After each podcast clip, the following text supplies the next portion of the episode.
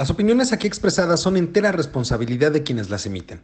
Estás escuchando Voces Universitarias, el eco de tus ideas, una emisión del comentario del día.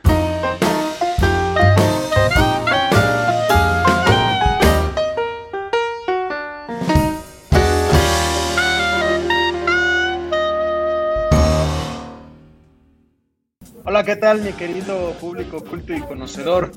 Ya es miércoles, ombligo de semana ya estamos en este programa Voces Universitarias, el eco de tus ideas. Y como podrán ver, Charlie está muy entretenido, escuchando música, música del demonio, ¿no? ¿No te gustó? Este, no sé ni siquiera qué estabas escuchando, pero ¿cómo, Charlie? Muy buenas tardes. Hola, muy buenas tardes, qué gusto saludarlos. Estoy aquí probando algunas cosas más que tenemos en nuestra plataforma de streaming Ah, sí, los fondos musicales. Ah, entonces me puse a jugar un ratito con ellos y quiero ver cómo nos va, ¿no? Pero bueno. Oigan, muy buenas noches, qué gusto saludarlos, qué gusto estar con ustedes. Este, creo que te me voy a mover porque no me gusta ese fondo. Mi queridísimo Mario, ¿cómo estás? Muy buenas noches. Don Eduardo, muy buenas noches. Bueno, tardes, noches, pues son 6.30 Tardes, noches. Tardes, noches, muy bien, afortunadamente, evolucionando positivamente cada día que pasa este, y con un gusto de estar con Carlos y contigo, este, aunque parece que nuestro buen Juan, quién sabe dónde ande, pero pues como decían aquel, ¿cuál Juan? Aquel que está atrás del Zacuán. Entonces vamos a esperar que aparezca mi, mi querido don Juan. Bien, don Eduardo, muchas gracias. Qué gusto, esperemos que, esté bien el doctor. Eh, pero bueno, eh, oigan, un tema interesante, el del día de hoy, ¿no? Un tema que, híjole, amerita mentadas de madre, creo yo. Entonces, Oye, entonces sí está interesante. Porque, de madre, sí. No, e, es que oye, es, es lo que lo que nos han estado propiciando desde el otro lado del charco, literalmente. Eh, el día de hoy, el tema que hablamos, como ya pudieron ver ustedes en toda la promoción del programa. El tema es México y el mundo. Y el mundo. Porque en las últimas, vamos, desde que empezó este sexenio, hay algo que llama mucho la atención y es parte de lo que yo escribí el martes en el comentario del día. Yo empezaba ese artículo diciendo que en contra de todo pronóstico, cuando Andrés Manuel ganó la presidencia, mandó a un equipo de sus colaboradores más cercanos a acompañar a los funcionarios del gobierno de Peña Nieto que estaban encargados de la renegociación del Tratado de Libre Comercio de América del Norte, lo que después se convierte en el TEMEC. Así es. ¿Y por qué digo en contra de todo pronóstico? Porque Andrés Manuel siempre, siempre fue de las personas que finalmente estaban en contra de, los tratados, del, del neoliberalismo, porque finalmente un tratado de libre comercio es la joya de la corona del neoliberalismo. Así es.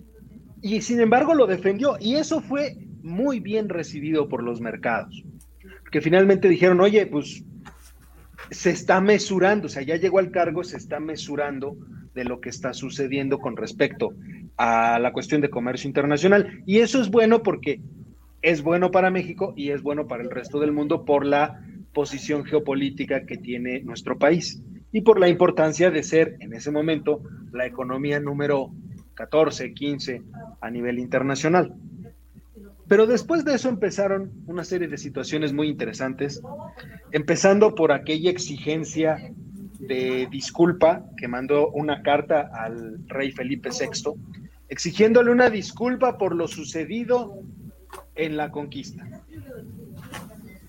Y de ahí empezamos también con confrontaciones con el gobierno de Estados Unidos. No con Donald Trump, porque finalmente sabemos que había cierta afinidad entre ambos, pero pues ahora sí que fue el periodo en, en, el que todavía estaba Donald Trump, un periodo en el que pues ni yo me meto, ni tú te metes, fue a hacer una visita de cortesía a Washington, a Donald Trump, y ahí quedó, fue una relación, pues ahora sí que ni para atrás ni para adelante. Pero en cuanto llega Biden, empieza una confrontación directa con el gobierno de Estados Unidos. Y digo una confrontación directa porque empieza a mover todas las fichas relacionadas con la reforma energética. Que, ojo, va totalmente en contra de la política energética que tiene Estados Unidos en la administración de Biden. Y para acabarla de rematar, empieza a tomar a ciertos personajes de moral dudosa en la política y los empieza a mandar como embajadores a todos lados del mundo. Lo cual empieza a hacer que otros países empiecen a llamarle la atención a Estados a México y empiecen a decirle, oye, pues es que por ahí no va. Tenemos el caso de Panamá recientemente con el intento de nombramiento de este hombre, ahorita se me va el, se me fue el, apellido de, Pedro Salmerón, quien está acusado, ¿de acuerdo? En México tiene acusaciones de, de este acoso sexual. De acoso sexual, ¿no? Y finalmente lo quiere como embajador. Lo baja por una negativa de Panamá, que aquí se disfrazó con una eh, carta hecha por el propio Salmerón, y mandan a Jesús a Rodríguez, que discúlpenme, pero Jesús a Rodríguez no sabe nada de diplomacia. En absoluto, en absoluto. Pero tampoco ha sido ratificada, ¿eh? Que tampoco ha sido ratificada. Y tienes el caso de Quirino Ordaz, exgobernador de Sinaloa, que lo va a mandar, lo manda, mejor dicho, como embajador de España, de México en España. Pero según la Comisión de Asuntos Exteriores no tiene la, la solicitud, ¿eh? No, pero ya, ya dio el beneplácito España. Eh, España sí, pero el Senado eh, dice que no Senado, el Senado no tiene la solicitud de... Pero, pero ojo, inclusive el beneplácito tardó cuatro meses. Varios meses, varios, tardó cuatro meses, lo cual no es algo común en la relación México-España. Ah, sí, en ningún país.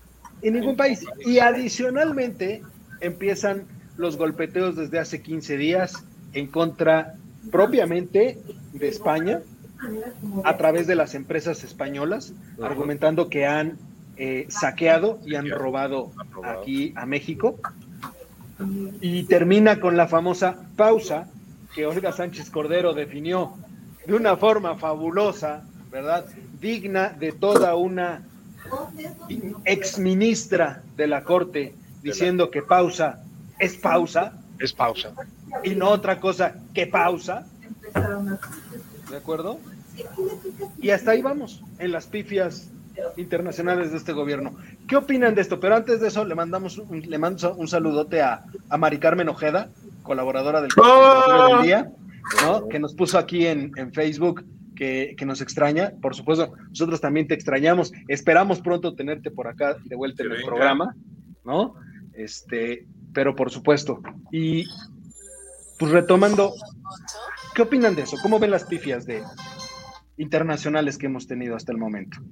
Mi querido Mario. Pues básicamente, don Eduardo, vemos lo que ya se estaba gestando, un desprestigio, un desprestigio total eh, por parte de la política exterior de nuestro país, eh, en Europa y principalmente en España, las burlas, las burlas, el escarnio que se está haciendo en referencia al presidente López Obrador y a sus decisiones de política internacional, pues son ya, ya se convirtieron en los memes de todos los días en los programas de opinión de, este, España. Eh, lo último que sucedió con España, pues yo creo que fue muy delicado. Se ha desdibujado un poco del escenario y de la gravedad que tienen esas declaraciones que un presidente utilizando la máxima tribuna del país, que en este caso es desde Palacio Nacional y investido como presidente de, la nación, pues declare que va a meter en pausa las, las relaciones con un país. Vamos, ni Biden se ha atrevido a decir que pone en pausa las relaciones con Rusia, con el caso de Putin, al contrario, las tiene muy activas, tienen pláticas y está el tema de, de Ucrania de por medio, y aún así mantienen la diplomacia y mantienen, vamos a llamarla así, la sana distancia diplomática y con mucho respeto de las posiciones de ambos. Aquí no, aquí, aquí es un exabruto de, adjetivos, de descalificaciones, de términos que al más plantado, con menos de eso, nos hubieran mandado por un tubo. Lo que pasa que, que la relación económica y política que tiene España con México pues es muy importante. Es el segundo inversor eh, de, inversión extranjera directa, o sea que ha metido inversión real en nuestro país. Eh, claro, hay una gran diferencia entre el primero que Estados Unidos, que estamos pero, pero estamos, Estados, Unidos debe de andar en el orden del cuarenta y tantos por ciento de inversión extranjera directa, casi el, 50 por ciento. El último dato que yo Y España, España estaba rondando el, el 12 por ciento, 10.7, entre 10.7 por ahí más o menos andaba. Exactamente. Entonces, a ver, es como dicen coloquialmente, te estás peleando con la cocinera. No, no, no, déjate con la cocinera, te estás peleando con la madre patria, porque independientemente de del vínculo económico y de inversiones que existen en ambos países, porque también la plataforma para México, para muchas empresas mexicanas como Cemex, como Bimbo, como Televisa, como ADO, Autobuses de Oriente, suena, suena raro, pero ADO es una plataforma que he utilizado para entrar al mercado europeo, es España, por los vínculos que existen de, de relación, pues no, no, no neguemos, hasta familiar. O sea, ¿por qué? Porque hay familias que tenemos parte de nuestra estructura familiar en aquel país y parte de estructura familiar en este país. ¿Por qué? Por la vinculación de más de 500 años de coexistir como países muy, muy vinculados.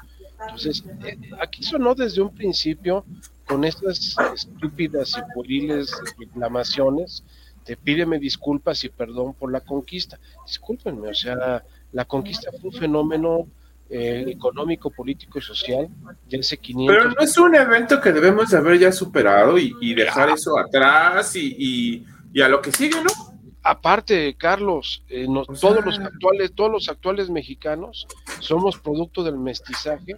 Bueno, a ver, acaba de salir una convocatoria de España que si tus apellidos terminaban en tal parte, podías pedir un pasaporte español. Exactamente. O acercarte, ¿no? Exactamente, acercarte. Yo no, le veo, por qué. No, no. Es que, es, que justo a, lo que voy a decir esto, la relevancia de España para México es tanta, tanta como de México para España. Así es. Hay una interrelación sumamente. Vámonos, algo tan sencillo. Dos de los cuatro grandes bancos que están en este país son, filiales españolas, Santander y BBVA. y no estamos hablando de bancos chiquitos, estamos hablando de dos de los cuatro más grandes que hay en este país.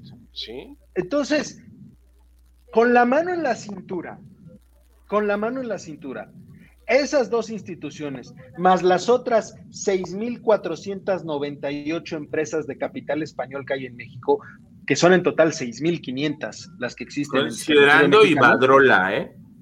Considerando Iberdrola, considerando Iberdrola. O sea, es tanto el tamaño que por eso es nuestro segundo socio comercial.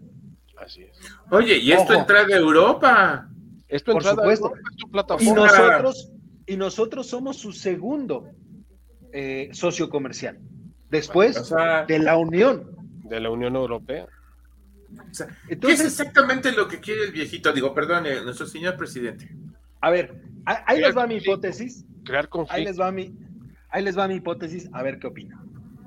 Él está jugando a dos cosas. Uno, la necesidad bilateral. Esto que acabo de decir, la relevancia que tenemos nosotros para España y España para nosotros, así como que España es, y todo, por todos es bien sabido, de los más golpeados económicamente hablando por la crisis en la Unión Europea, hace que difícilmente España diga vamos a romper relaciones con México. Le está apostando a esa necesidad bilateral de que van a aguantar un poquito, no sé hasta dónde, pero van a aguantar un poquito. Esa es el primer, la primera parte.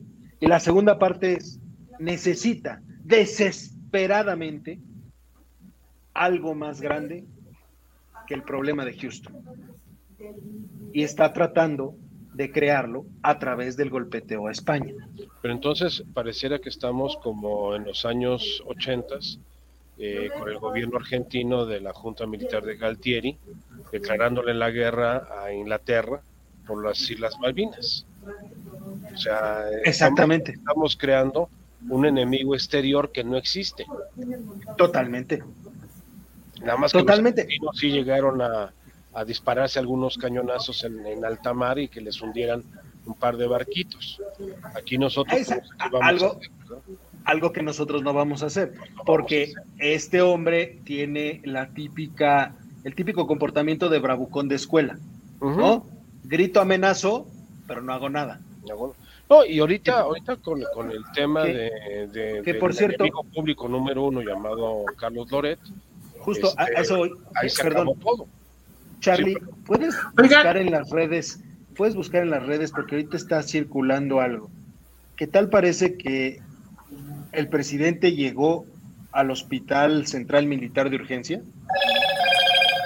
A ver, denme un segundo. Eso sí suena interesante, vamos a checar.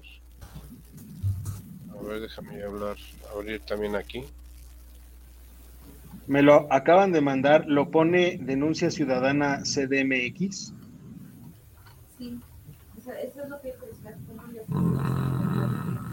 Hace, hace, bueno, no, no, no es reciente, hace ocho horas lo puso. Hace ocho horas hacía mucho tiempo, o sea, sería. Dame un segundo. Pero no sé no, ya hubiera hecho ruido, ¿eh? Ya hubiera hecho, ya hubiera ruido, hecho ruido. Ya lo hubiéramos sabido de volada. Sí, para ocho horas yo pienso que sí. Sí, ya es mucho, y es, es noticia nacional, no creo, ¿eh? No, aquí lo que estoy viendo yo en Infoave, no, viene lo de lo de enero, o sea, lo de cuando fue la la este el cateterismo de que le practicaron. No, no me sale ninguna.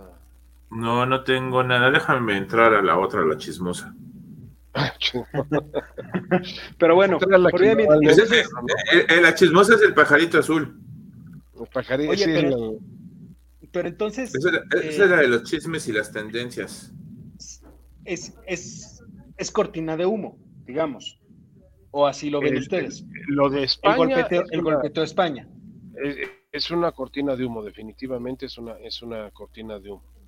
No, no es este una situación real de un conflicto con, con el gobierno, en este caso, o con las empresas españolas. A ver, si yo estoy seguro de que una empresa eh, nos saqueó, nos robó, nos defraudó, oye, pues para eso está la Secretaría de Hacienda, para eso está, eh, eh, son empresas que han venido y se han sometido a las leyes y a, y a las reglas del, del, país, o sea, son totalmente revisables por, por nuestras autoridades y si existe esa, esa convicción, bueno, pues que se practique una auditoría y que se vea efectivamente que, cómo están funcionando esas empresas.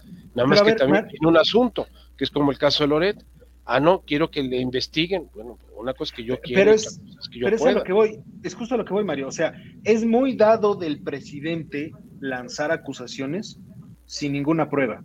Ah, no, definitivamente. Entonces, el, estilo que podría confirmar que efectivamente todo esto es un montaje simplemente como para que se olvide otra cosa, que en, esta cosa, en este caso sería el reportaje de latinos y mexicanos contra la corrupción y la impunidad, pues finalmente estoy haciendo acusaciones que no tienen ningún sustento, pero ya llegó o ya escaló a, niveles donde el, el propio ministro de Relaciones de Asuntos Exteriores de España pidió que se aclarara.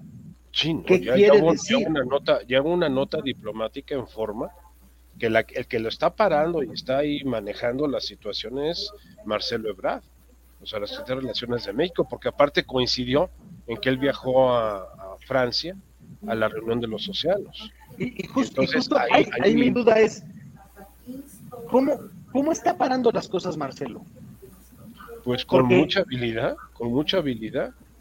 Pero no le están dando margen de error, ¿eh? No, no, no, no, no. O sea, o sea el señor se la está, se la está rifando cañón. como dirían en, mi pueblo, ahí va un valiente, se va a jugar el pellejo, o sea, porque si no, o sea, es, conflictivo lo que está haciendo Marcelo en, cuestión de relaciones exteriores. Es el parapeto, es el que, el que llega y, trata de convencer a, los ofendidos de que pues fue un dislape, un, él no quiso decir eso, quiso decir otra cosa. Oye Mario, pero a ver, ¿cómo sostienes algo así? Sí, o sea, cuando sucedió y empezó el golpeteo, tú puedes alegar, a ver, se le fueron las cabras al monte, no durmió bien, este, ese día pues, la doctora Müller lo mandó al sofá, no sé, ¿no? Lo, mandaron a la cama de Maximiliano. Algo puedes argumentar, ¿no? Bueno, este, no hay nada, no hay nada este, en las redes, Lalito, nada. Súper. Este, qué bueno. bueno. la verdad es que qué bueno, siempre lo hemos dicho. Qué bueno. No nos conviene que este hombre. No, no, no, no, no, por ningún eh, tenga algún problema. O sea, en cuanto a gobernabilidad no nos conviene. Pero bueno, a ver, lo puedes hacer la primera vez, pero no fue una. No, han sido Fue otra y, otra. Entonces, ¿cómo sostienes eso? No, Porque, ojo, y te falta también con el gobierno austriaco y con el gobierno alemán, con el penacho de Moctezuma, ¿no? Así es, el gobierno austriaco, el gobierno alemán, ojo, Vaticano. Vaticano también. Exigió, disculpa, exigió disculpas al, disculpas Papa al, Papa Francisco. Es decir, ojo, aquí me llama la atención y pregunto esto porque, ¿qué hace Marcelo? Esta es una pregunta seria porque Marcelo no es en forma un secretario de Relaciones Exteriores. No. Él no nombra este, embajadores. Él no dicta la política o no coordina la política exterior. Él nada más sirve para acordar traslados de medicamentos o para ir a dar la cara a lugares a donde él no quiere dar la cara. Quiere dar la cara. Pero de ahí a ser el coordinador de la política exterior, el canciller, mexicano, hay un trecho enorme, que es justo lo que nos ha llevado al problema donde estamos ahorita. Pero Pones embajadores que no tienen el caso. Si te das cuenta, Eduardo, la política exterior mexicana se suprimió, se eliminó. Inclusive todos los programas que había como Pro México se retiraron de a nivel mundial. Se acabó toda la promoción que se hacía de la marca México a nivel internacional eh, las, las, embajadas se les ha castigado tremendamente en cuestión presupuestaria. O sea, no hay interés, no hay interés por tener contacto con el resto del mundo. Eh, algunos contactos hay chicharroneros con el grupo bolivariano, le hace Venezuela, le hace Cuba, pero, entonces, a ver, le hace Bolivia, no, y hasta ahí. No hay interés con los no, no hay interés. no, hay interés, con los que él considera neoliberales. Ni con los que considera este bolivarianos. Pero con los que él considera... ¿Qué, se ha hecho con, Cuba?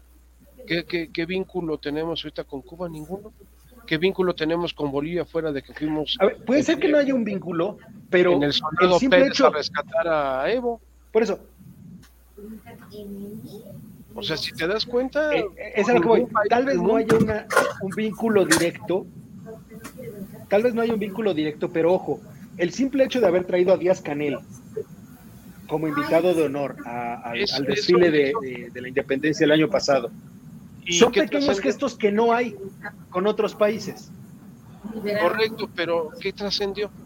Que, que sí, tuvimos dos días de editoriales y de escándalo por poner a Díaz Canel en el evento de la independencia de México y haberlo usado como ejemplo de... Pero ¿qué trascendió? ¿Qué hubo con Cuba de diferente? ¿Qué proyectos se está haciendo con Cuba en un momento dado? Inclusive hasta las supuestas ayudas ni siquiera se han dado. Les mandamos ahí unas cuantas vacunas y algo de ayuda médica que, bueno, falta nos haría a nosotros. Y, este, y hasta ahí quedó.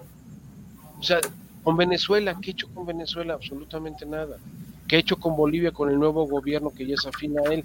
No ha hecho nada. Con Argentina, con Fernández, que es, que es afín a él, no han hecho absolutamente nada.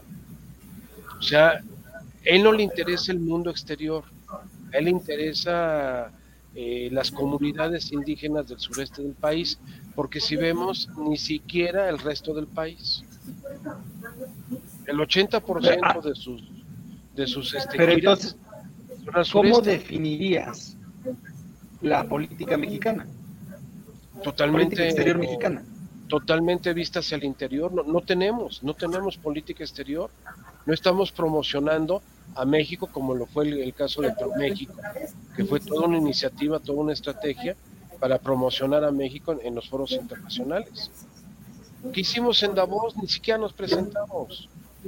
Ni siquiera se presentó México.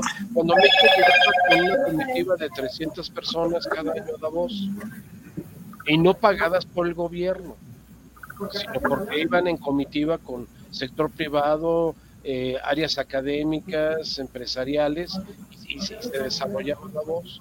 ¿Cuál es nuestra presencia? Cero.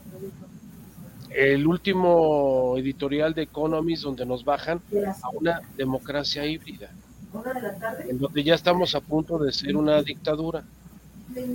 ¿Por qué? Porque un dictador lo que menos le interesa tener contacto con el resto del mundo. Lo que le interesa es encerrarse en su núcleo, en su grupúsculo, que lo alaba a él para todo, para todo lo que puede hacer. Ahora,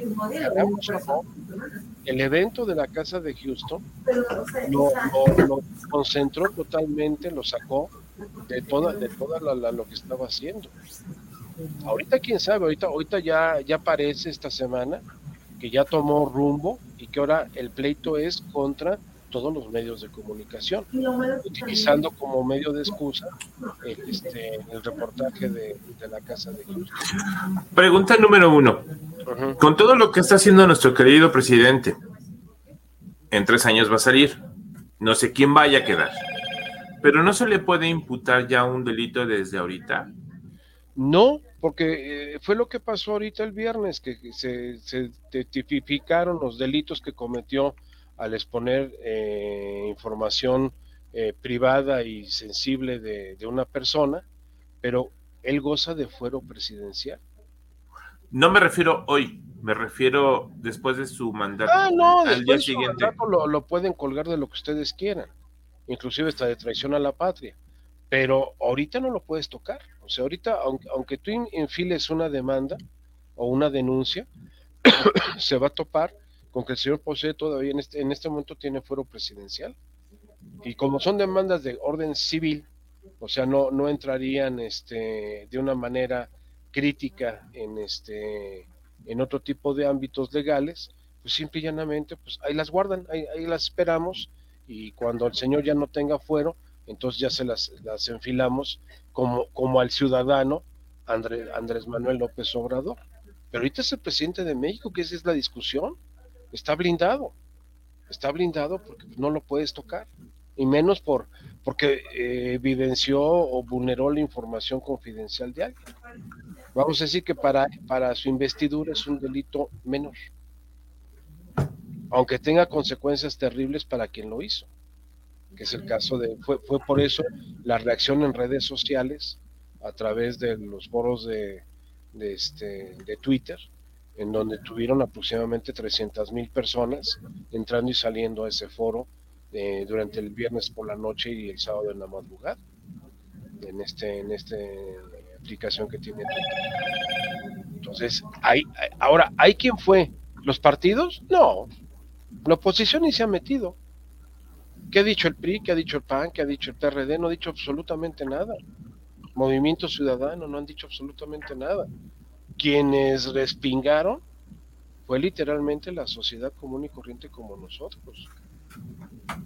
Que, que, hay algunos notables porque su trabajo los hace ser notables porque son académicos de renombre o comentaristas o analistas, sí, pero fue a título personal, a título de, sociedad de sociedad civil.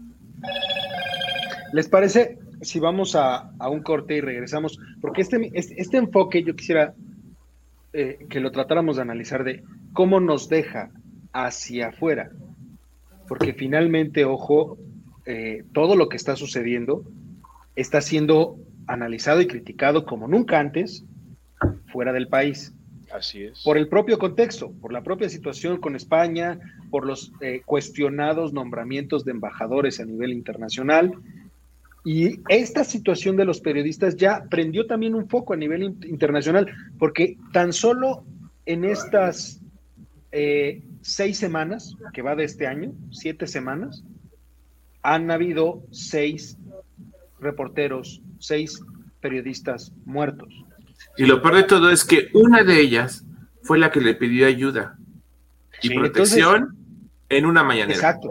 Entonces, esto ha, prendido focos a nivel internacional respecto de México. Entonces, ¿qué les parece si vamos a un corte y regresamos para analizar esta situación y los y, para terminar con los con los nombramientos de embajadores que ha habido?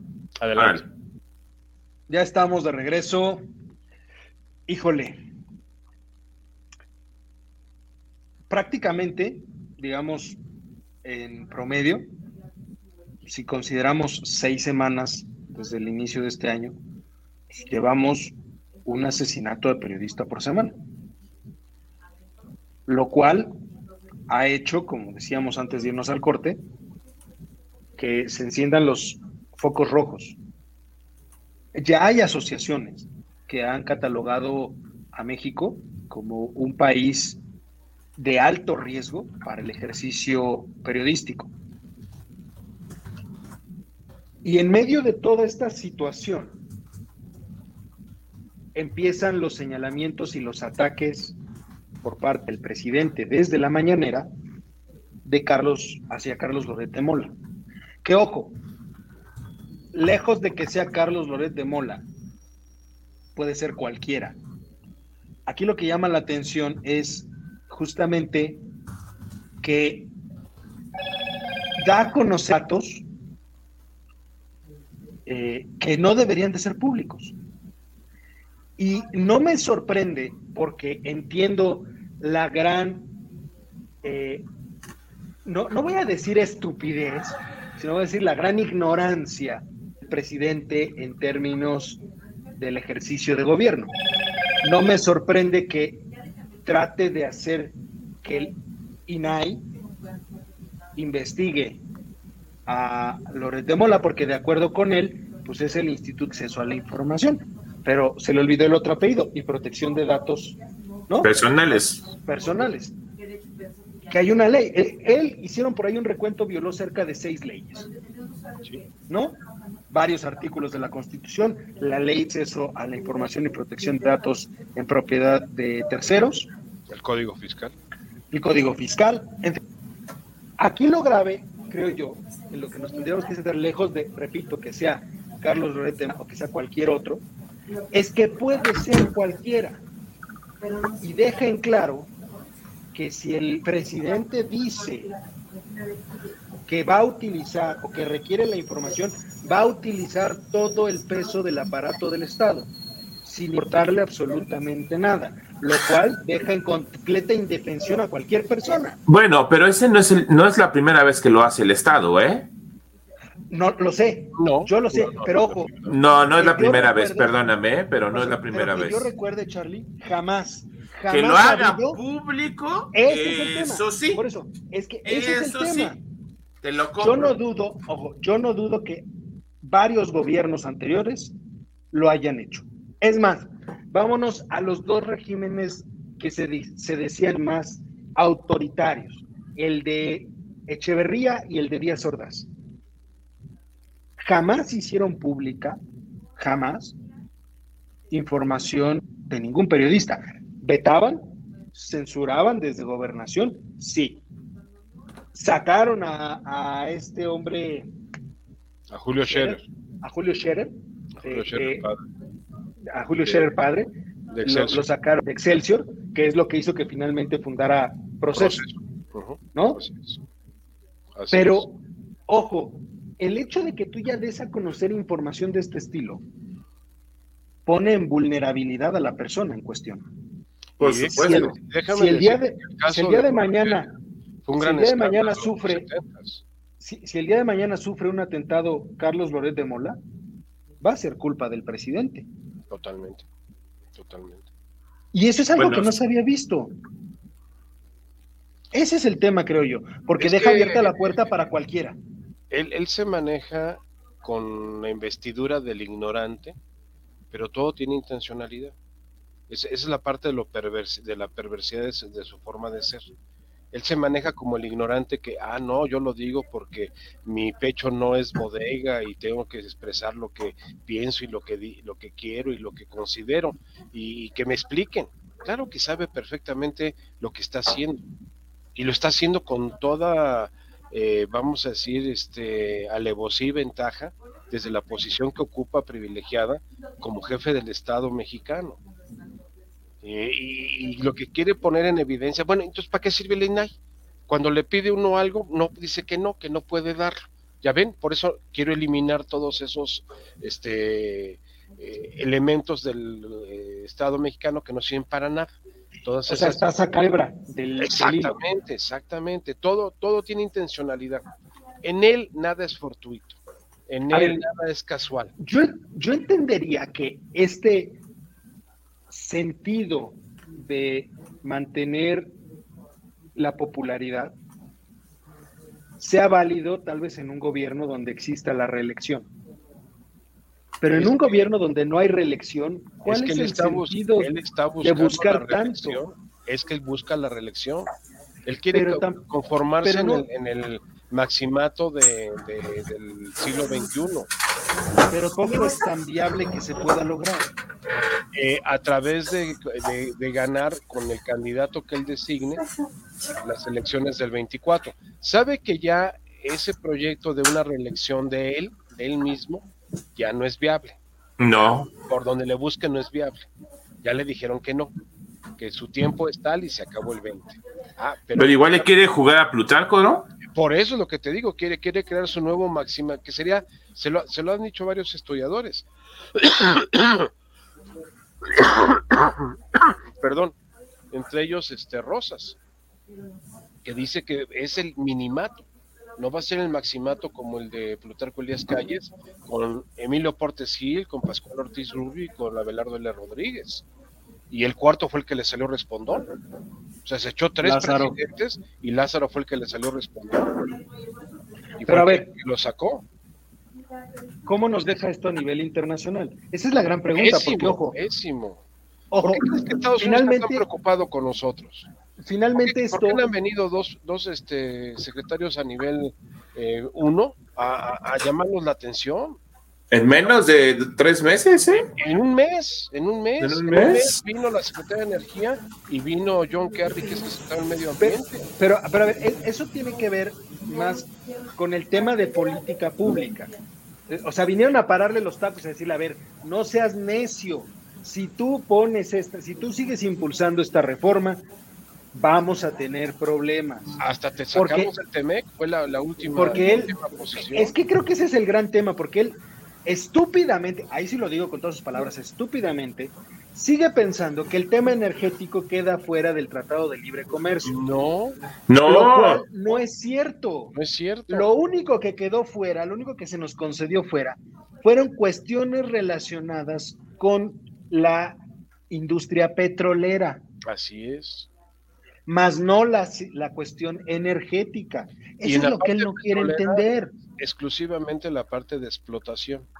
Correcto. Porque petroquímica. Entonces, entonces, el hecho de que haya venido primero la vicepresidenta, luego que haya venido la secretaria de Energía y ahora el SAR de, de, la política anticalentamiento del medio, medioambiental de, de Biden, pues tiene que ver más con la cuestión de política pública, de decir, oye, no es necio, a ver, Andrés, si haces esto, no vamos a prestarte nuestras canicas para jugar, vamos a tener serios problemas, porque tu reforma está centrada en una sola cosa, privilegiar a CFE.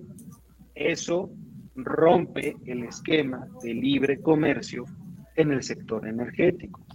Por lo tanto, no puede suceder. Ahora, Pero eso es desde el punto de vista de la política pública. En el momento eh, crítico de la exportación de, aguacate a México, nos paren en la, exportación. ¿Ya lo pararon? Ya lo pararon, ya lo pararon. Ya lo pararon. Y eso es un golpe mortal a las exportaciones agrícolas de nuestro país un producto que tenía un exitazo tremendo en los mercados norteamericanos, por una situación no del producto en sí, sino el crimen organizado que quiere ponerle condiciones a los inspectores de la FDA de Estados Unidos, de la Food and Drugs Administration. Pues, ¿Cómo, ¿Cómo van a permitirlo? Si es que fue en realidad esa la situación, que eso es lo que se ha publicitado. A lo mejor fue una decisión de que, ¿sabes qué? Vamos a, vamos a detenerles el, este, el envío de aguacates a México, de México a Estados Unidos, para, para que a veces se entienden. Sí, finalmente están pegando, están pegando en un negocio exitoso. Exitoso. Y de gran peso a nivel exportación. Así es. correcto. es el primer producto, el primer producto de exportación a nivel agrícola. Mi jitomate, que eso, es, un gran producto de exportación también. Eh, digamos que eso tiene que ver un poco con el enfrentamiento que ha habido respecto de la política pública en materia de energía. No has entendido los mensajes diplomáticos, pues vamos con mensajes operativos. Mucho te pego donde te duele, ¿no? en el bolsillo. Claro. Y, ojo, ahorita pegarnos en el bolsillo es desastroso.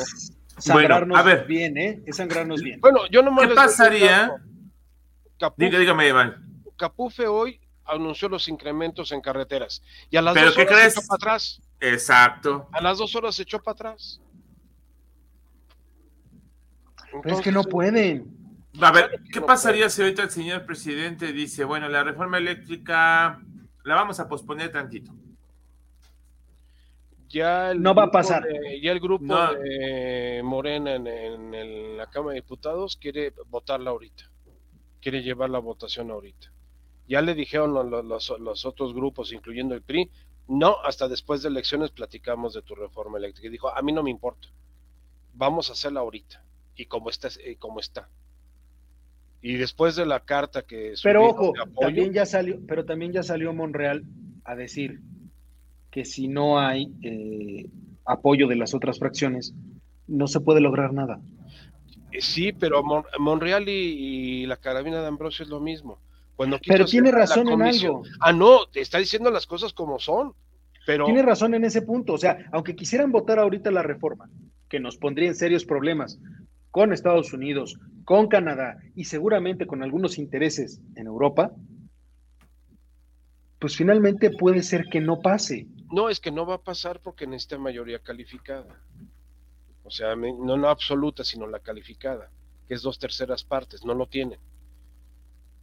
Y ahorita, ahorita menos, o sea, si el PRI les dijo no ahorita, sino hasta después, espérate, y en esa posición está el, PRI, que sería el que en un momento dado les daría la mayoría calificada. Avisados como, abusados Monreal, porque eso que salió a decir de que no se puede ahorita, no está apoyando a Morena, no está apoyando a la reforma, y entonces se puede volver como un candidato de...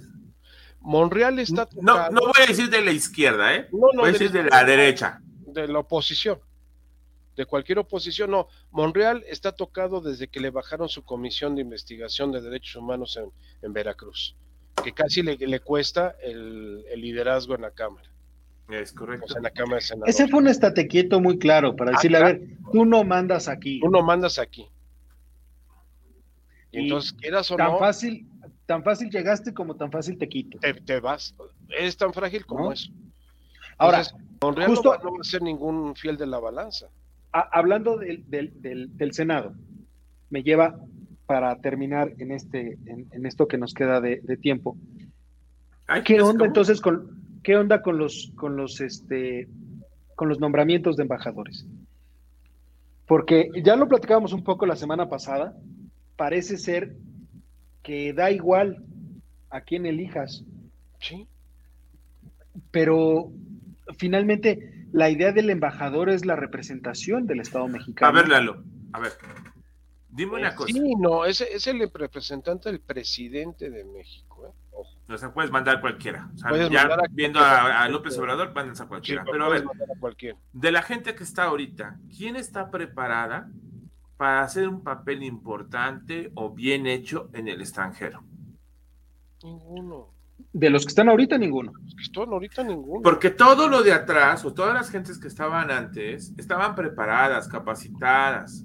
Diseñadas para esos puestos. Tú veías que el embajador es que eso es a lo que voy. Ahora se movía a Chile o se movía a Estados Unidos y lo brincaba. Este sexenio se ha encargado de desmantelar, como muchas otras cosas, el servicio exterior mexicano. El servicio exterior mexicano era reconocido a nivel internacional.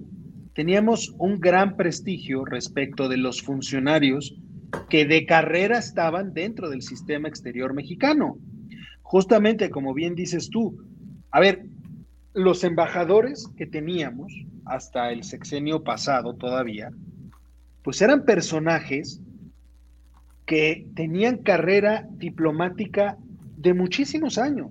Es decir, no llegabas a ser embajador sin llegar a ser, sin haber sido primero cónsul, sin haber sido primero este representante comercial, agregado comercial, agregado cultural, es decir, si no tenías ese bagaje previo, por supuesto que tú no llegabas a ser embajador.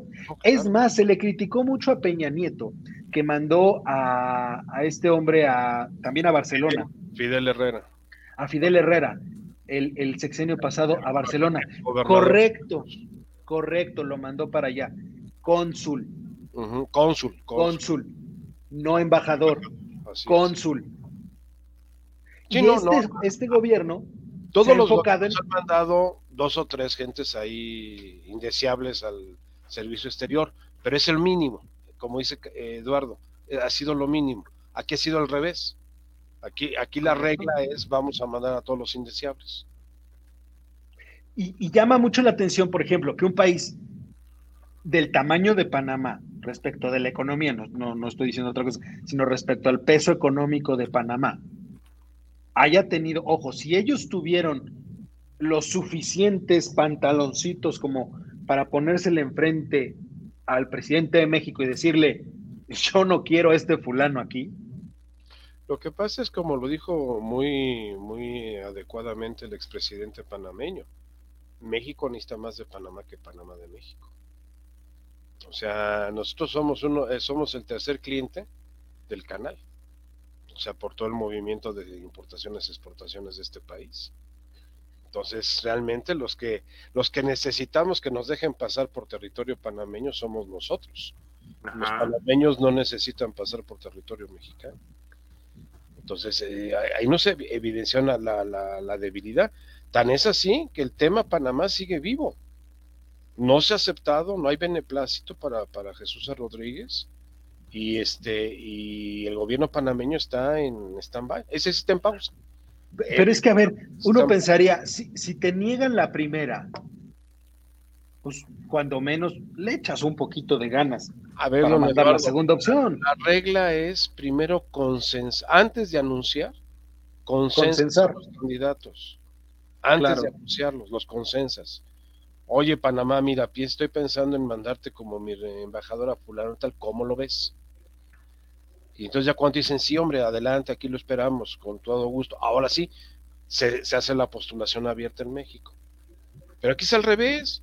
En una mañanera sacó ahí a 20 gentes que les distribuyó. ¿Qué ha pasado también con el, con, el consulado de, Barcelona para la exgobernadora de Sonora? Tampoco está ratificado. Para la señora Tampoco está, está, de todos los que sacó ese día, ninguno, ninguno está confirmado, ninguno. Como decías tú hace un, al principio del programa, o sea, que ese Marcelo volverse loco. O sea, realmente... Es que esa, es, la gran duda que yo, yo he tenido. O sea, a ver, queda claro algo. Marcelo no va a ser candidato. Punto. No, no va a ser, pero él, en su imaginario personal piensa que sí que si le sigue cubriendo las espaldas, se va a volver el, hijo mediático.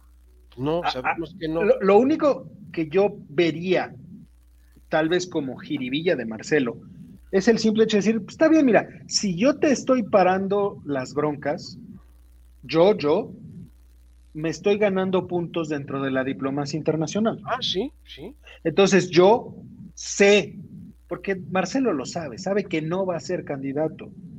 Pero también Marcelo sabe que mientras mantenga la posición de canciller, pues tiene un seguro que le va a permitir posicionarse en cualquier eh, otro, otro organismo internacional. Internacional. ¿no? Y salirse de México, porque también Marcelo lo que busca es, si yo no soy candidato, si yo no voy a ser el siguiente presidente, como sucedió cuando salió de la jefatura de gobierno, así es. Yo no puedo estar en México, porque se van a ir contra de mí. Porque todas las imbecilidades de la actual administración, algunas van a recaer sobre Marcelo. Entonces Marcelo no puede estar en México. Como ojo, en su momento tampoco podrán estar muchos de los que hoy en día están. Así es.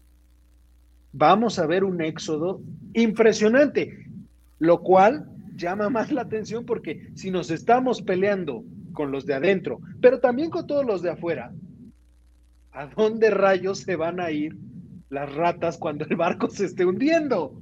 Mira, la ventaja de las ratas cuando huyen es que tienen el poder económico para comprar dispensas. O sea, esa es una realidad. Y, este, y los países no entienden de política interior y te dicen, ¿tú traes con qué, con qué meterle el dinero al país? Adelante, pásale. O sea, de hecho, hay programas en Estados Unidos que a partir de medio millón de dólares de inversión que tú lleves, te dan residencia. Y es Estados Unidos. Y es Estados Unidos, sí. Estados Unidos, Francia, España, Inglaterra. Alemania. Alemania. Alemania. Te, te, reciben como, como un inversionista a partir de, una inversión de medio millón de, dólares. Y te dan una residencia. No eres ciudadano norteamericano, claro que no, claro que no. No, no, eres residente. Nada más residente. Pero ya te puedes ir para allá. Y estos medio millón de dólares son cacahuates, son cacahuates para lo que están jalando en este momento. Entonces, esa es una realidad, o sea, van a comprar su, su salvoconducto internacional en el momento que lo necesiten.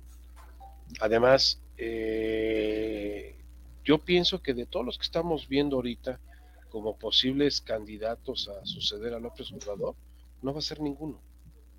El verdadero candidato lo tienen escondido, lo tienen oculto y por ahí se oye un rumor y un chisme que por eso afectó tanto la noticia de, del hijo mayor de, López Obrador.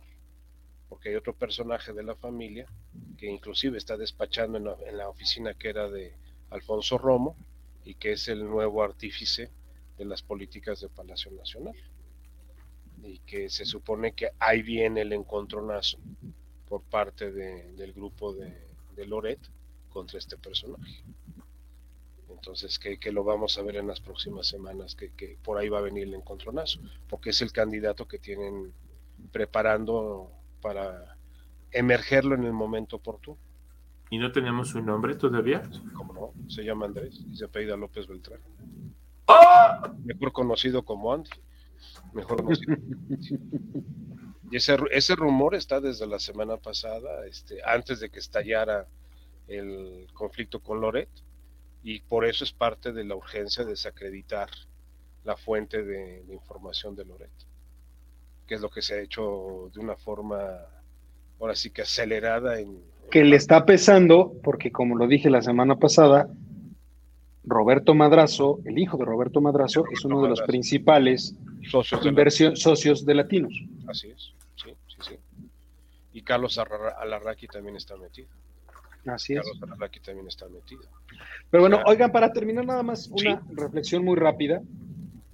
¿Dónde, ¿Dónde ven a ustedes a México ahorita a nivel internacional?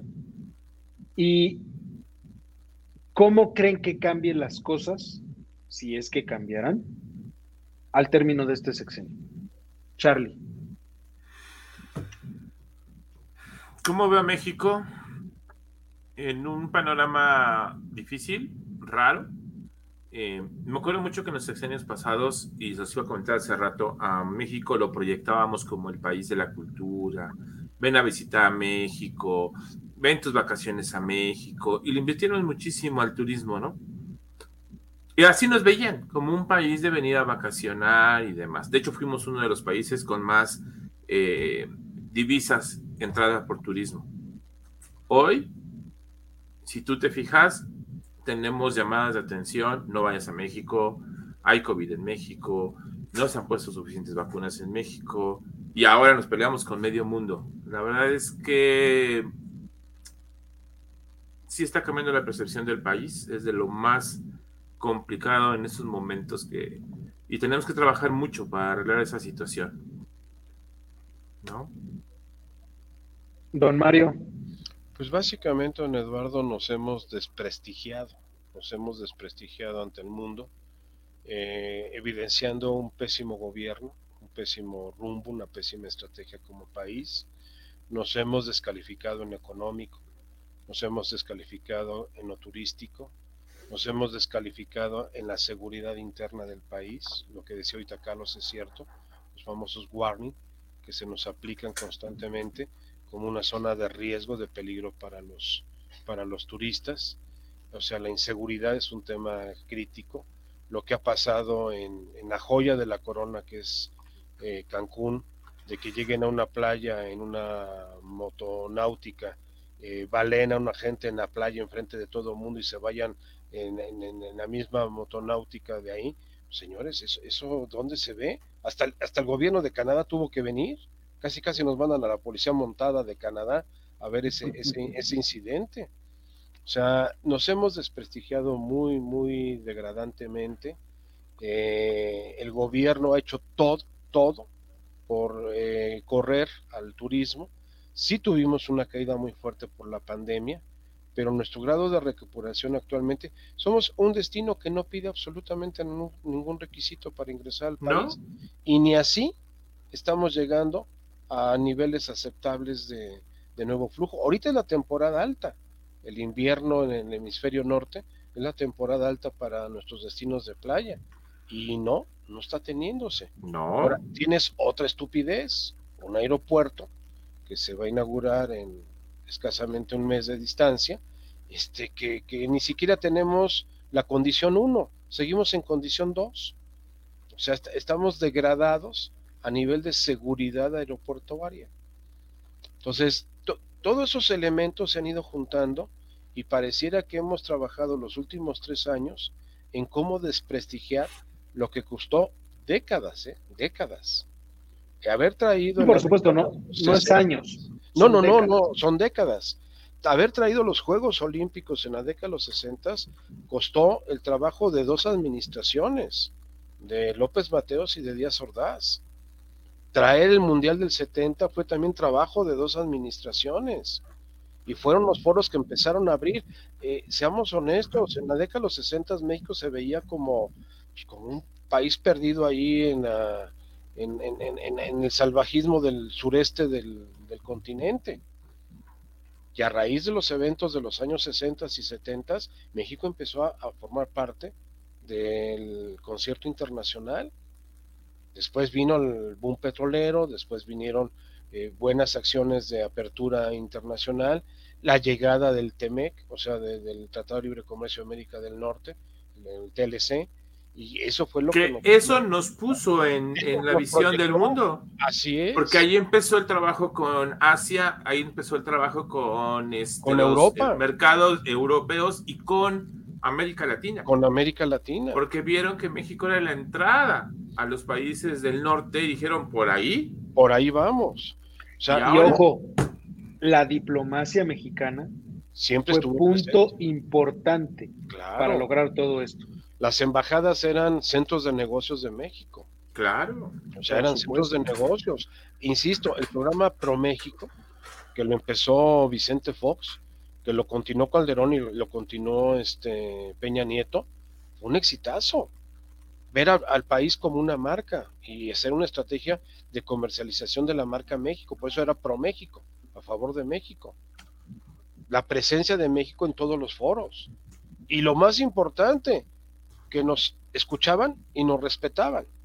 Ahorita nos paramos en un foro internacional y se mueren de risa de nosotros. ¿Sí?